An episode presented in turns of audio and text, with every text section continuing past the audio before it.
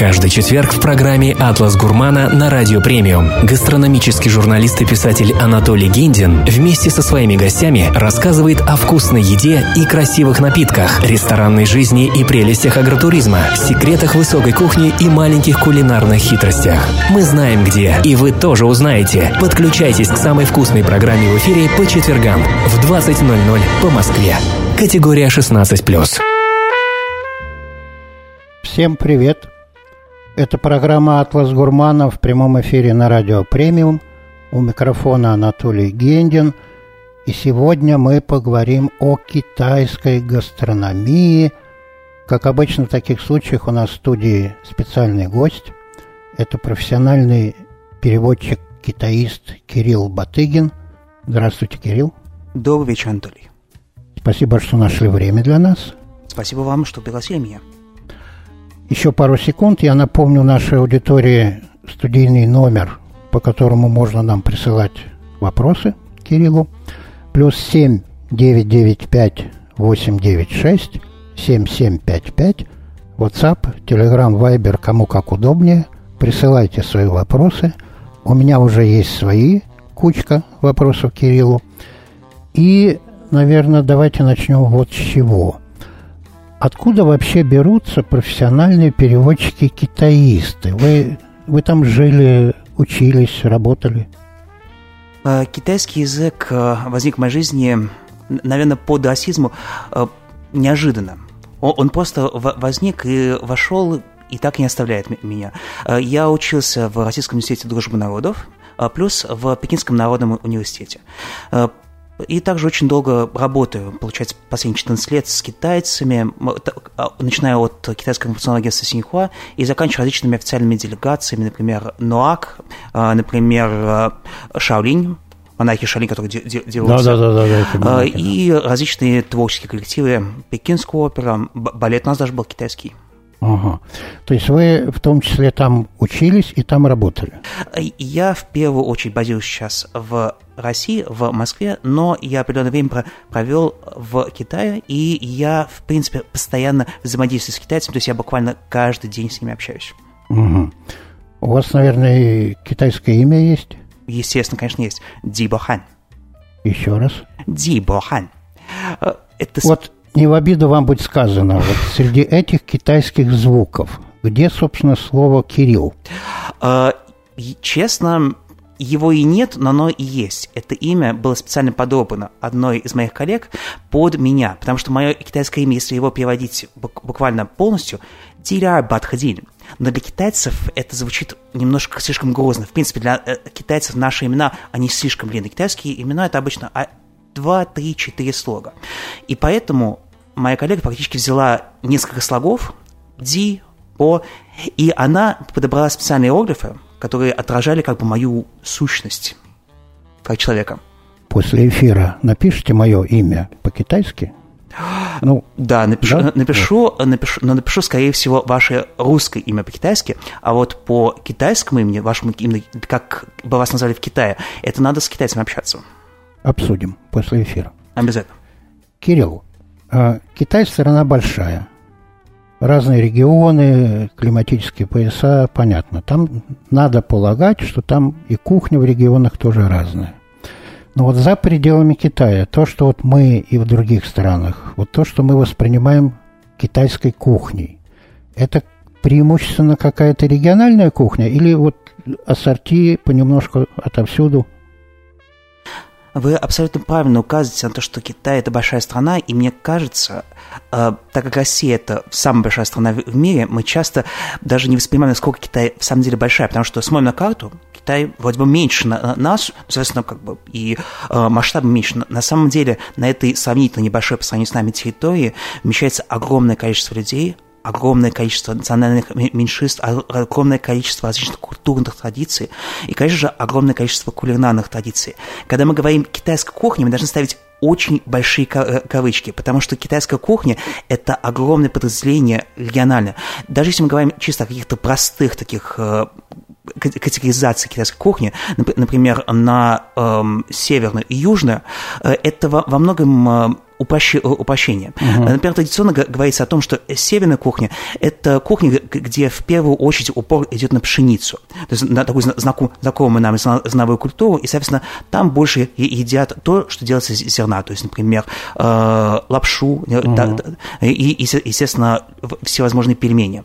С другой стороны, юг Китая часто воспринимается как страна, которая в первую очередь ест рис. То есть рис – это как бы некая базовая основа. Но снова-таки это не исключает тот факт, что фактически, так как Китай современная страна, э, южане спокойно едят э, еду из пшеницы, а э, северяне, естественно, никак не ограничены в том, чтобы поесть риса. В принципе, есть такая традиционная система деления кулинарии Китая на 8 школ, 8 традиций. Я их перечислю, их не нужно запоминать, потому что давайте, это сложно сразу. Давайте. Шандунская, Сычуанская, Гуандунская или Кантонская, Фудзянская, Дзянсуйская, Джэдзянская, Хунаньская и Аньхойская. Это регионы это именно провинции. Ага. Причем э, здесь необходимо подчеркнуть, это именно отдельные провинции, в основном, которые расположены на востоке Китая, ближе к побережью.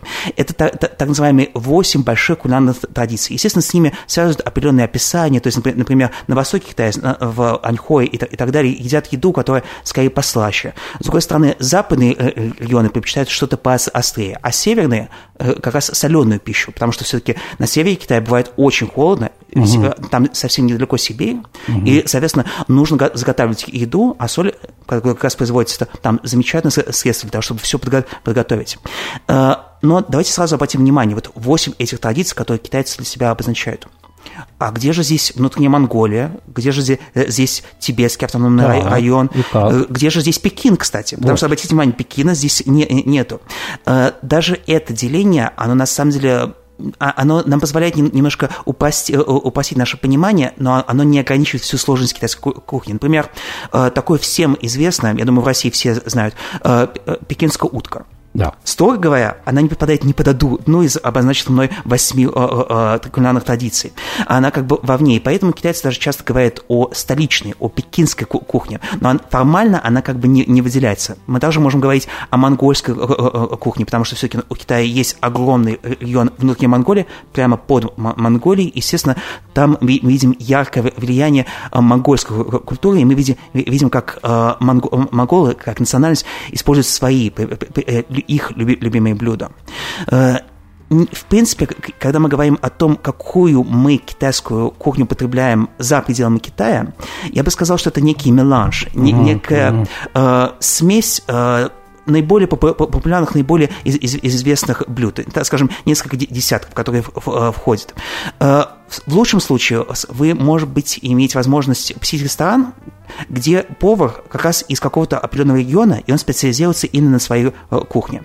Если мы говорим о неком не, не, так скажем, стереотипическом образе китайской кухни, то, скорее всего, это сычуанская кухня, потому что она острая, мы как-то ассоциируем, что в Китае, значит, это очень острое не нужно нам ла, то есть о, о, не нужно острый, острый. И все китайцы сразу предупреждают иностранцев, это для вас слишком ла, слишком остро будет, поэтому поосторожнее. Это важное слово, да, да, для любителей. Буяла, да. Кирилл, вот вы упомянули Пекин, столица. Вот, кстати, о столицах.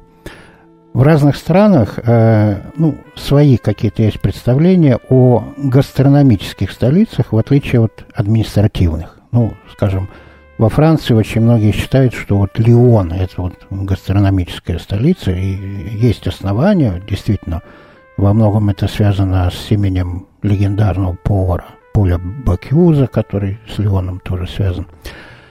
В Китае э, а, кстати говоря, вот у нас тоже в России, вот Питер претендует, может быть, не на гастрономическую столицу, а на ресторанную, вот есть такое мнение. Некоторые южные наши города тоже вот хотят быть в столичном статусе гастрономическом. В Китае как с этим делом?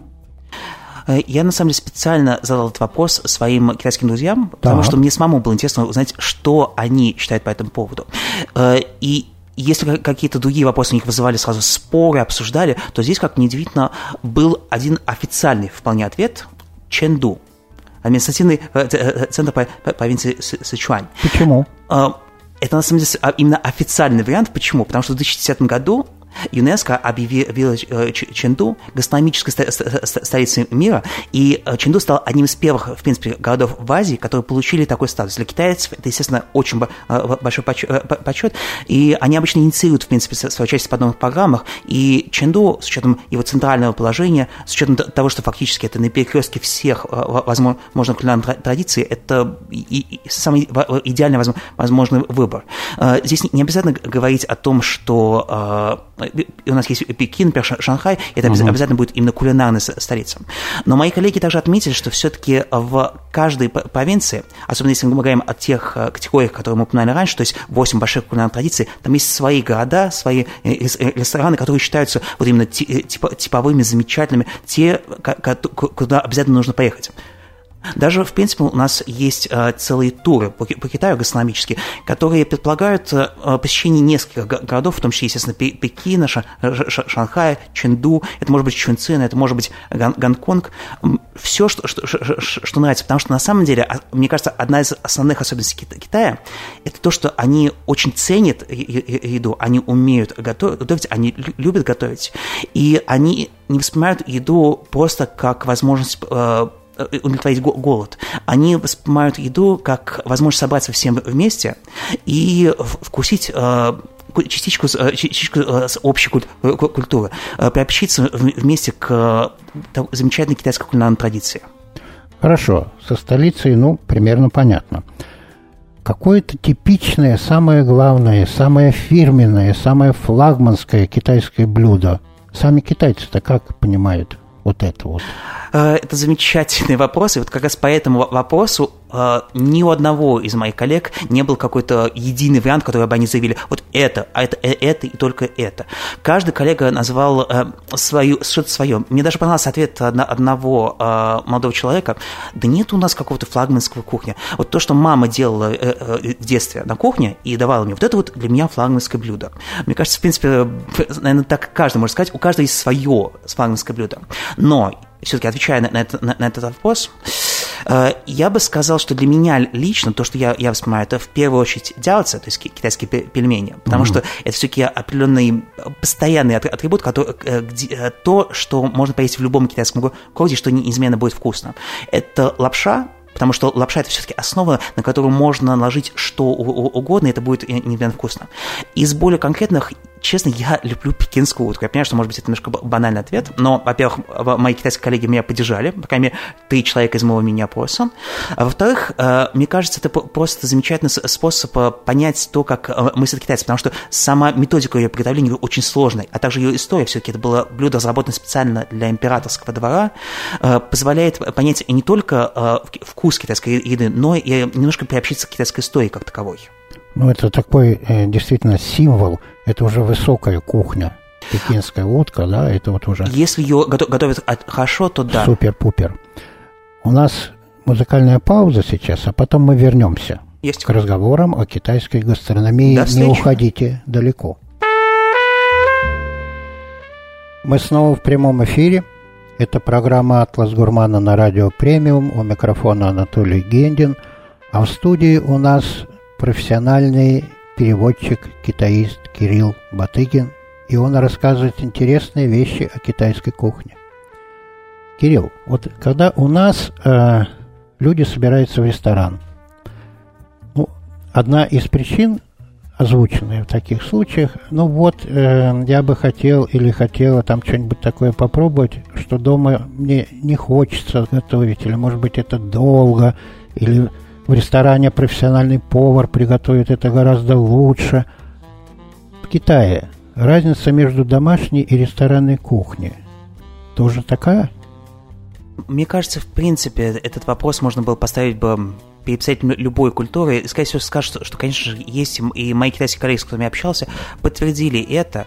В принципе, ресторанная кухня воспринимается как э, более изысканная, более э, проработанная, э, более изящная, и на самом деле китайцы, если им необходимо особенно хорошо принять гостя, они в первую очередь, очередь, конечно, готовят не сами, они идут вместе с гостем в ресторан, который им, им нравится, и заказывают очень-очень много, много блюд. К тому же рестораны очень удобны, а сразу можно несколько различных блюд, несколько различных кулинарных mm-hmm. традиций на одном столе собрать и попочивать гостя. На самом деле китайцы, в принципе, мне кажется, это очень большой показатель. И делегацию, а, например, из России приезжает она в Китай, ее сразу начинают почивать. Если вы едете в Китай а, с официальной поездкой, у вас просто нет варианта остаться голодным. Вас обязательно кормят и очень вкусно. Вас скорее даже перекормят, может быть. Ну, это не страшно. Это не, стра- э, это не страшно, тем более, э, когда так замечательно и вкусно готовят.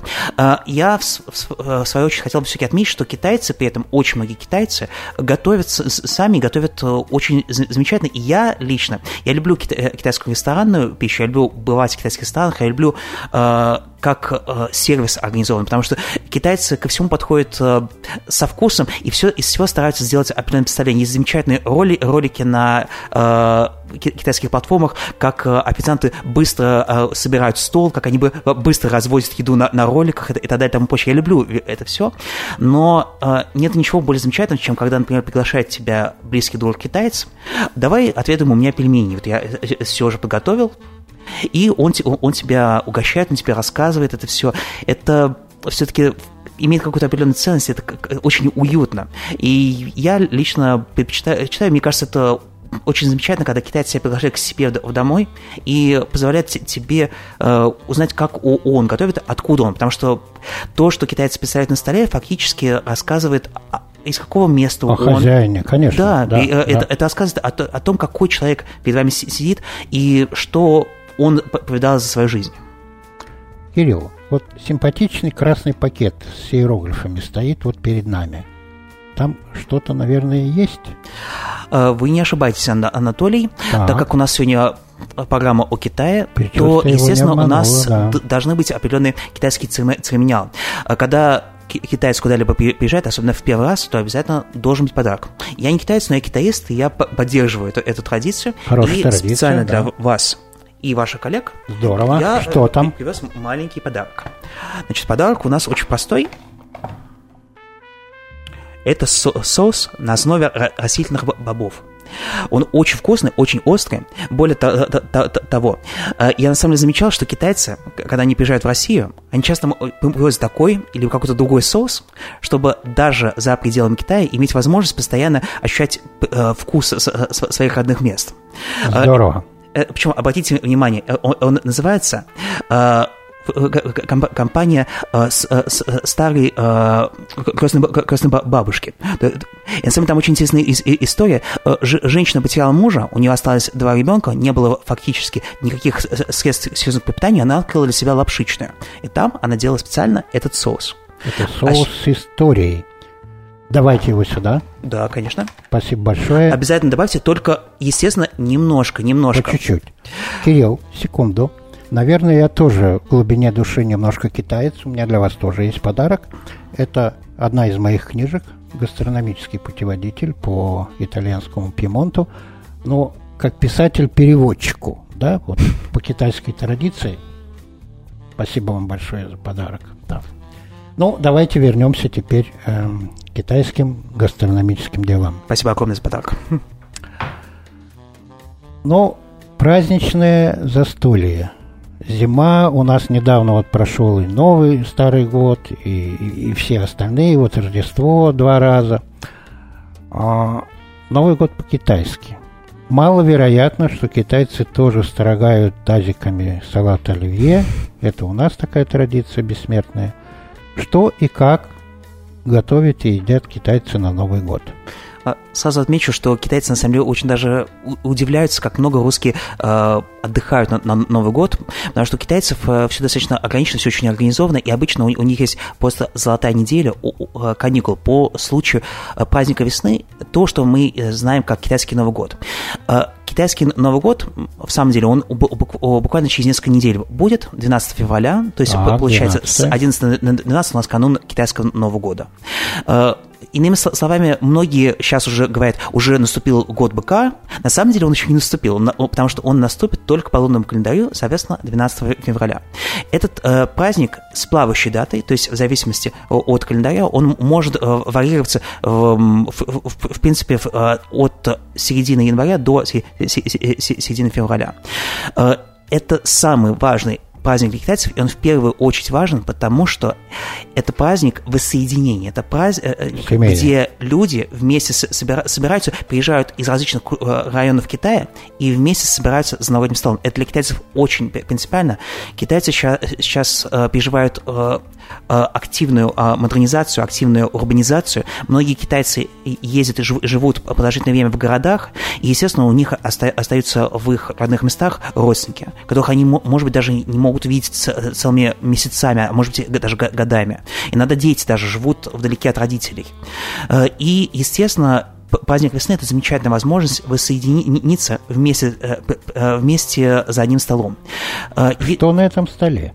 Если мы говорим о том, что на этом столе, то есть важные атрибуты. Во-первых, это китайские пельмени дяоцза, если мы говорим о севере, или няньгао, если мы говорим о юге Китая. Няньгао – это э, пирожки из клейкой муки. А, они похожи, их называют еще печеньями, хотя я бы скорее назвал их именно пирожками. Они очень вкусные, очень, очень сладкие. Э, соответственно, если кто-то из ваших, э, э, из ваших коллег или кто-то из нашей аудитории, который нас сейчас слушает, захотят провести праздник весны у себя дома, то я бы рекомендовал бы, на самом деле, сделать пельмени, причем именно сделать с нуля. То есть есть э, найти хороший рецепт, собрать всю семью, и вместе лепить пельмени. У китайцев это, это целый ритуал, и э, детей э, собирают специально, чтобы они э, вместе с родителями пельмени, пельмени делали.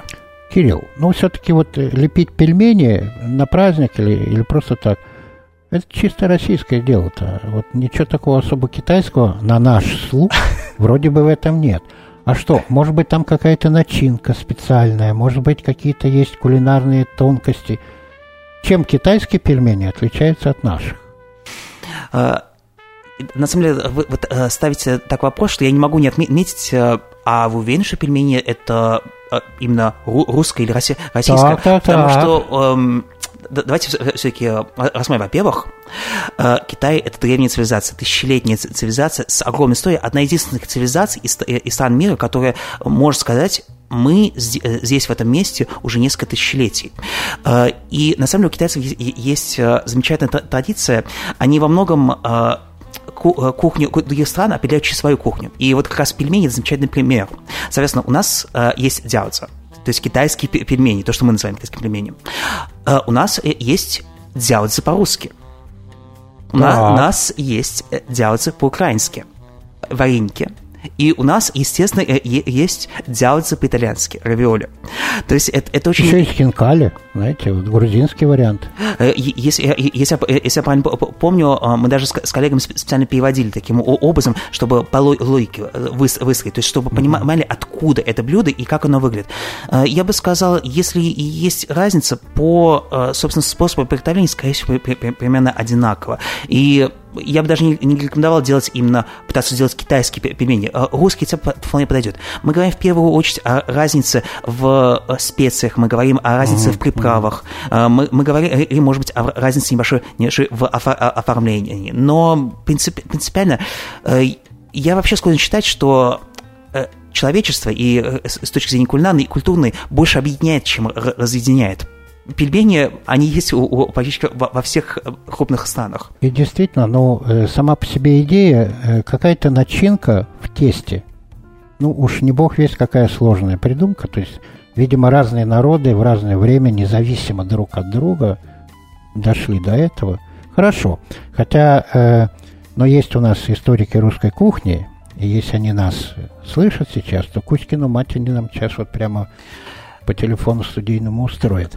Я только открыт для любой Кузькиной матери. Более того, вы же мне добавили специально в пост, мой Facebook доступен, есть какие-то вопросы, комментарии, да, вам можно я всегда открыт. Естественно. Так. Кирилл, ну все-таки, вот если вдруг кто-то из нас или наших слушателей захочет в ночь на 12 февраля накрыть китайский, насколько это возможно в наших условиях, новогодний стол. Кроме пельменей, это уже понятно – что там еще должно быть? А, в э, идеале у вас должна быть обязательно рыба. Потому, рыба, Какая? Э, любая рыба. Здесь, здесь почему принципиально? Потому что э, рыба созвучна достатку в китайском языке. Очень многие слоги в, китайском языке, они, а, а, а, а, одни и те же, но иероглифы под этими, этими слогами абсолютно, абсолютно другие. И поэтому и как раз э, китайская рыба, оно пересекается с достатком. Поэтому, если вы хотите в следующем году, чтобы у вас все было хорошо, поставьте рыбу на стол, поешьте обязательно рыбы, и вы будете жить в достатке. Э, и еще рекомендации, если есть возможность, э, я, когда работал в китайском агентстве Синьхуа, у нас была замечательная традиция э, хого, или китайский самовар. То, то есть буквально ставится больш, большая чаша с кипящим маслом, и туда опускаются э, различные кусочки мяса, различные овощи, и они вместе э, готовятся. Это замечательный способ вместе встретить Новый год, и более, более того, это возможность вместе принять участие в готовке. Также я рекомендовал бы обязательно добавить побольше красного цвета вокруг вас. То есть вот, побольше вот, вот такого. Ну, естественно, да, я, я же не просто так э, к вам пришел, я специально Теперь выбирал. Понятно, да. А, э, красный цвет, в принципе, ассоциируется с э, достатком, с счастьем. Если у вас есть та, же возможность, обязательно распечатайте себе китайский иероглиф счастья, только переверните его, чтобы у вас в следующем году счастье все было хорошо. Вот интересные вещи, действительно, вы рассказываете. Вот, э, кстати, о рыбе. А, в Чехии, ну, казалось бы, да, где Китай, где Чехия. Старый э, рождественский обычай. На столе должна быть рыба, буквально карп. Я почему спросил у вас, какая рыба на китайском столе должна быть. А там именно карп. Его готовят, ну, там тушат, запекают как-то, вот жарят. И вот эта идея э, достатка – благополучия, вот чешуйки как символ денег, то есть натурально э, это какая-то глобализация такая гастрономическая, то есть символы в разных странах, у разных народов, а примерно одни и те же. Мне кажется, это самое замечательное, в принципе, по поводу нашего мира. Приезжаешь в Китай и видишь что-то довольно знакомое, что-то сразу узнаваемое, даже без, э, без слов. Эм, я вообще склонен считать, что многие мистификации или мифы, связанные с Китаем, связаны с тем, что есть определенный языковой барьер. На самом деле китайцы, они очень от, открытый народ, и большинство китайских традиций, они абсолютно объяснимы, они по, понятны, и они, может быть, даже чем-то близки русскому духу. Достаточно просто немножко приобщиться, и узнаешь э, что, что-то родное там. Про Новый год немножко понятно. А, новая тема. Предположим, китайский парень хочет сделать предложение своей девушке. Вот романтический ужин по-китайски это как? А, это еще был один из тех вопросов, потом я проводил мини-опрос среди своих, э, своих коллег, и снова-таки ни одного э, ответа, который бы не отличался от другого. Кто-то ска- сказал, э, китайский самовар, буду ей э, делать мя- мясо. Кто-то сказал, а я хотел бы что-нибудь западное, может быть, что-то французская кухня, потому что, в принципе, китайцы, им нравится пробовать что-то что необычное, хотя бы раз, особенно если мы говорим о молодежи. И молодежь, в принципе, увлекается увлекается э, кулинарными традициями других стран мира, не только китайской. Э, я, э, я лично помню, самый замечательный который у меня был, это был просто чаепитие. Мы, мы просто с девушкой встретились, и мы вместе попили несколько сортов китайского чая, и этого было мне лично больше достаточно, и более того, чай, он лишь дополнял нашу беседу, но не отвлекал от нее. Отличный вариант, романтичное чаепитие. Еще немного хорошей музыки. Это снова мы. В эфире программа «Атлас Гурмана» на радио «Премиум». У микрофона Анатолий Гендин. В студии у нас профессиональный переводчик, китаист Кирилл Батыгин. И вот слушайте внимательно, что он нам сейчас расскажет. Мы прямо сейчас перейдем э, к литературной стороне китайской гастрономии. Ну, у нас тоже, между прочим, наши классики писали о русской кухне, тот же Чехов, вот э, иногда перечитываешь прямо вот слюноотделение обильное, и нынешние авторы тоже пишут о еде, о застолье. Как это выглядит по-китайски? Э, я еще могу здесь перевести Гоголя, потому что Гоголь особенно нас Гоголь, вкусно да, писал. Да, да, писал. Да, там ярмарка Сорочинская, да. Китайцы, э, китайцы, естественно, активно рассказывают о своей кухне на страницах своих романов. У нас в классических китайских романах есть длинные сцены чаепитий, перов, банкетов у социальных вельмож. В данном случае, чтобы не занимать слишком много времени, я решил сконцентрироваться именно на китайской поэзии. Благо, она доступна в замечательных переводах на, на, на русский. Наши э, китаисты очень сильно постарались. И перевод, я сразу отмечу, перевод китайской поэзии – это эм, э, это великий подвиг нашей китаистики, потому что э, китайские иероглифы очень многозначительны, э, и каждый иероглиф может иметь сотни значений, и понять, что именно имел э, в виду китаец, который жил несколько э, тысяч лет назад, если даже сами китайцы задаются вопросом, а что здесь написано? Можете мне рассказать современным китайским языком, что здесь написано? Это замечательно, что у нас есть доступ к, к такому ресурсу. Давайте уже, читайте. Сразу замечу, в принципе, у, у китайцев еда встречается очень часто. Например, шидин – это классический классический сборник китайской, китайской поэзии э, содержит более 300 э, произведений, которые были э, собраны и преобразованы. Считается, что Конфуцием даже возможно. И где-то треть этих произведений посвящена в той или иной мере еде. Э, что здесь имеется в виду? Либо сельскому хозяйству, либо э, описанием, собственно, э, банкетов и перов, либо, что очень, очень принципиально, отсутствие еды. Все-таки китайская история очень тяжелая. Э, китайцы знали очень много внутренних войн, э, потому что была феодальная раздробность и, и так далее. И были времена, когда люди не доедали.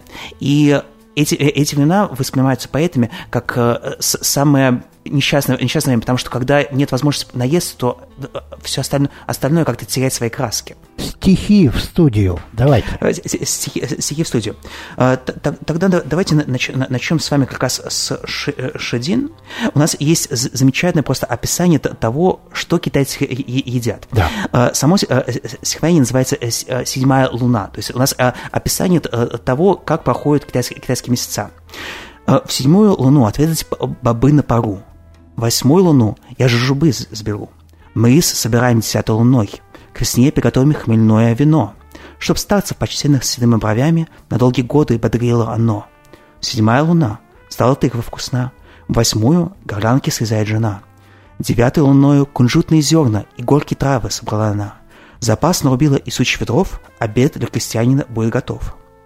А, дальше мы, мы, мы видим а, описание, э, также меню, но для более состоятельных господ. Десятой луной расчищаем итог. У нас на беру два кувшина с вином, овцу и барашка мы князю снесем, рога носорога полные вина, по ним их выше и выпьем до дна, чтобы жизнь ваша, князь, длилась тысячи лет, чтобы никогда не кончалась она. Слушайте, здорово, мне нравится. Я, я, я, я же говорю, это просто великий подвиг китайцев, потому что э, это э, не звучит абсолютно так на китайском, но переводчик донес все, что, что мог, он донес душу э, э, китайцев до нас.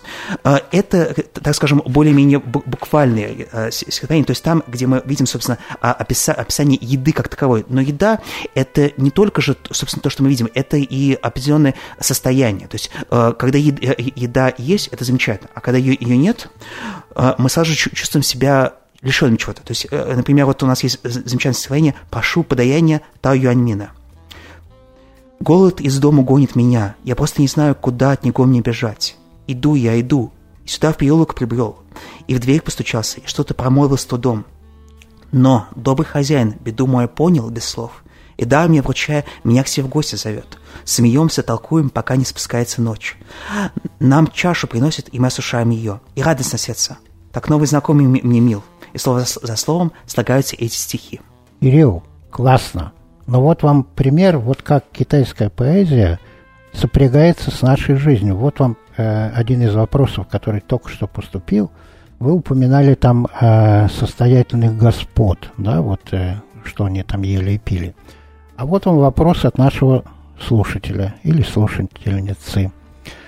А что едят в Китае бедные и состоятельные люди, насколько различается их рацион или традиции едины? Э, я бы сказал так. Во-первых, нужно, ну, нужно понимать, что Китай, э, Китай и китайские власти э, прекрасно понимают, что не все э, китайцы имеют доступ в равной мере к определенным богатствам, определенным преимуществам. В Китае есть определенная проблема с бедностью. Однако Китай лучше кого-либо осознает это и активно борется с этим. У китайцев есть цель построения общества среднего достатка, и они активно ее преследуют. Но когда мы говорим о бедных китайцах, здесь нужно делать очень большие кавычки, потому что Китай – это все-таки страна, которая заботится о, о, о своих согражданах. Э, Китай – это страна, где ни один китаец не может оставаться голодным. Поэтому в любом месте, в любом городе Китая, даже в Шанхае, в Пекине, вы всегда найдете, по крайней мере, несколько мест, где можно э, за самые небольшие деньги, за несколько юаней набрать себе кучу еды и наесться вдоволь. Э, в китайц, у китайцев замечательная черта, что они кормят всех и, и всегда, всегда. Никто в Китае не испытывает голод никогда. И если, если Э, кто-то испытывает голод, даже э, я часто сталкиваюсь с тем, что делегации, которые приезжают э, сюда, китайские, э, для них очень важно, чтобы был э, очень э, регламентированный рацион питания. Если они не поели, они сразу чувствуют, что что-то не, не так. Спрашивают, а когда мы поедим, когда мы поедим. Э, что касается именно рациона, я бы сказал, что в первую очередь менее состоятельные китайцы просто едят еду попроще. Мы говорим в первую очередь о различной, может быть, диете, о различных ингредиентах. То есть мы, естественно, не говорим о кабах, мы не говорим о лобстерах, мы не, э, не говорим о каких-то сложно доступных ингредиентах, мы скорее говорим о простой водке, а не какой-нибудь водке Малтай.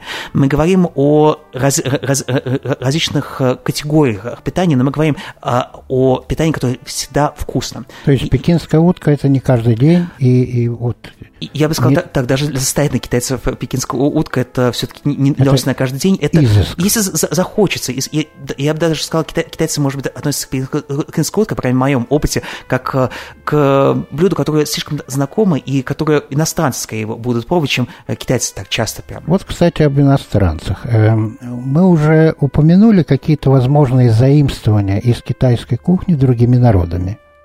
А что-нибудь наоборот происходило, ну вот э, буквально по периметру границ географических, да, вот, э, может быть, китайцы что-то заимствовали у японцев, с монгольской стороны, Таиланд на юге, вот э, Россия тоже вот не так далеко.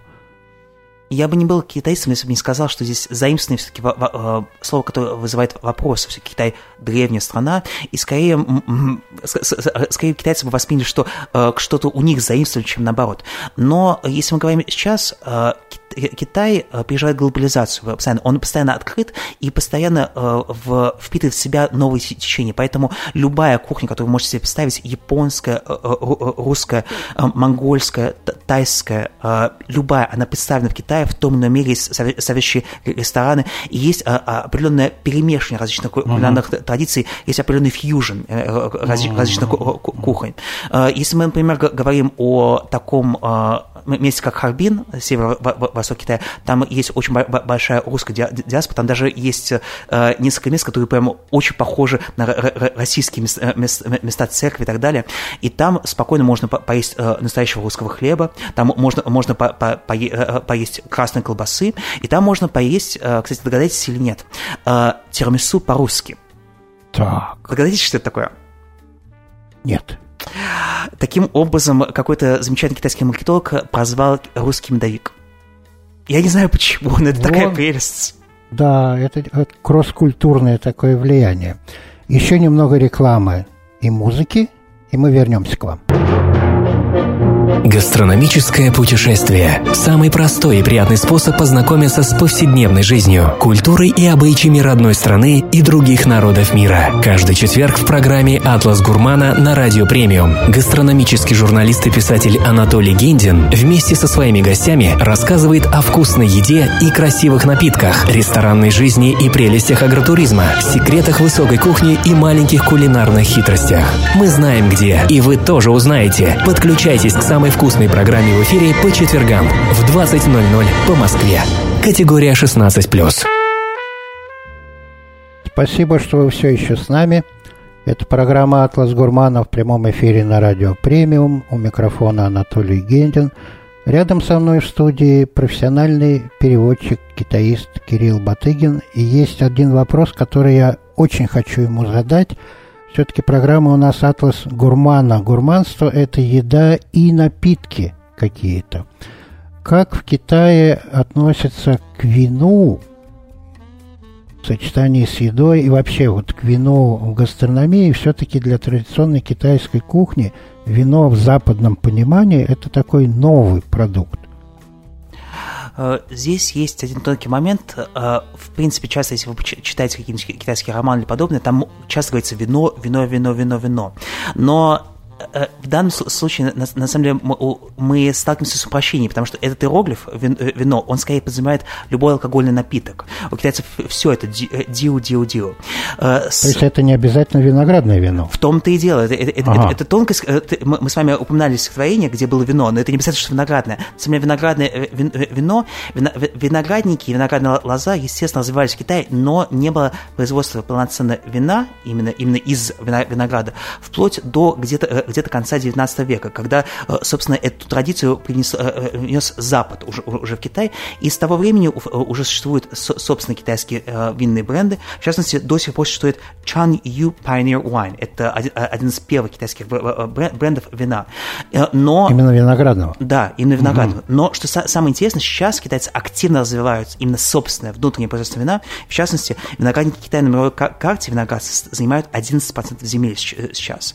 И Китай спокойно входит в семерку крупнейших производителей э, вина, именно виноградного э, вина. Они все знают об этом, да. К, к сожалению, но это скорее говорит о, о нашем, э, наших приоритетах, о нашем восприятии. Все-таки вино мы вспоминаем Франция и Италия, но Китай производит вполне вкусное вино. Я имел возможность его дегустировать, оно ничем не уступает. Вы знаете, вот мы с коллегами там несколько лет назад были в Таиланде тоже по гастрономическим всяким делам, и мы наблюдали... В Таиланде тоже делают вино, но не в таких масштабах, как китайцы.